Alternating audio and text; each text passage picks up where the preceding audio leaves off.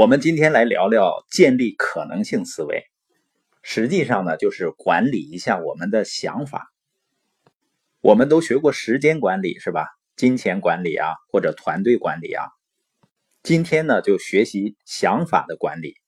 管理啊，就是充分利用资源，减少浪费，最大限度的能够发挥潜力。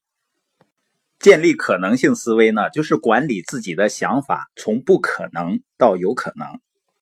我自己呢，如果说有一个什么最大的优点的话，我觉得是最大的优点是我有可能性的思维。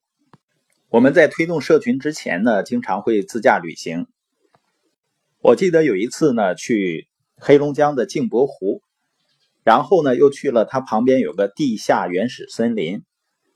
我们爬到半山腰的时候呢，看到那个上山的阶梯上有一个牌子。上面写的修路，也有一些人呢，他们是跟团来的，导游呢就指着山上跟大家解释了解释，然后呢就带着大家下去了。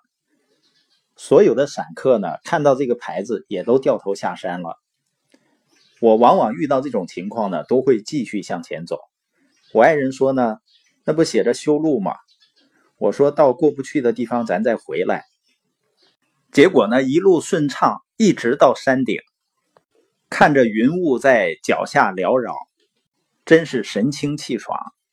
尤其是从山顶俯瞄整个的原始森林，自己呢真的是有飞腾的感觉。往下呢远远看去，看到半山腰呢仍然有一批又一批的游客被导游往山上指了指，然后呢又带到山下。类似的经历是很多的。我们都会愿意做一些尝试。其实我们每个人呢，每天都有数万个想法经过我们的大脑。那这些想法大部分都是消极的。可能性思维的训练就是把积极和消极的想法隔离开的训练。不可能性思维的人呢，他对于任何充满可能机会的想法，都会立刻以消极的态度去回应。他们会找到各种借口解释为什么这件事儿行不通。他们不但很快推翻一个建议，而且很快就把它忘记了。可能性思维的人呢，就会从每一个想法中找寻可能性。假如他认为某个想法有可能性，就会善加利用。那怎么建立自己的可能性思维呢？就是首先不要否定一个可能出错的想法。每一个好的主意都会有问题的。当你有一个想法时，你总会找出它不完美的地方。所以你会发现呢，很多人在一起开一个会议，讨论某个好的机会，而到最后呢，机会没了，因为他们只顾着找到错误。所以，当你看到其中有问题的时候啊，不要本末倒置，要善于把握正面和负面的因素，积极的利用正面的因素，同时呢，不要让消极的因素来影响自己。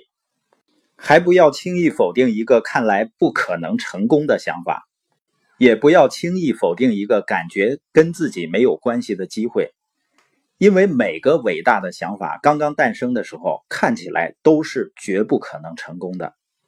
是那些有可能性思维的人化腐朽为神奇，把不可能变成可能。我们要关注什么呢？要看这个想法或者这个机会是不是真的对别人有帮助。是不是真正能够解决问题或者创造价值？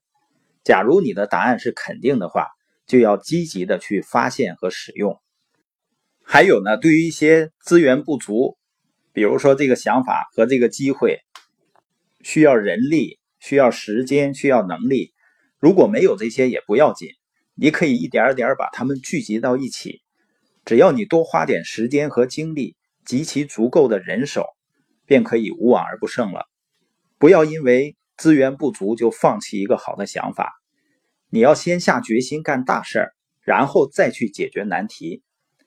一个超级成功的人可能只拥有很少的资源，在他一开始的时候，但他有决心带领一帮人去获得成功。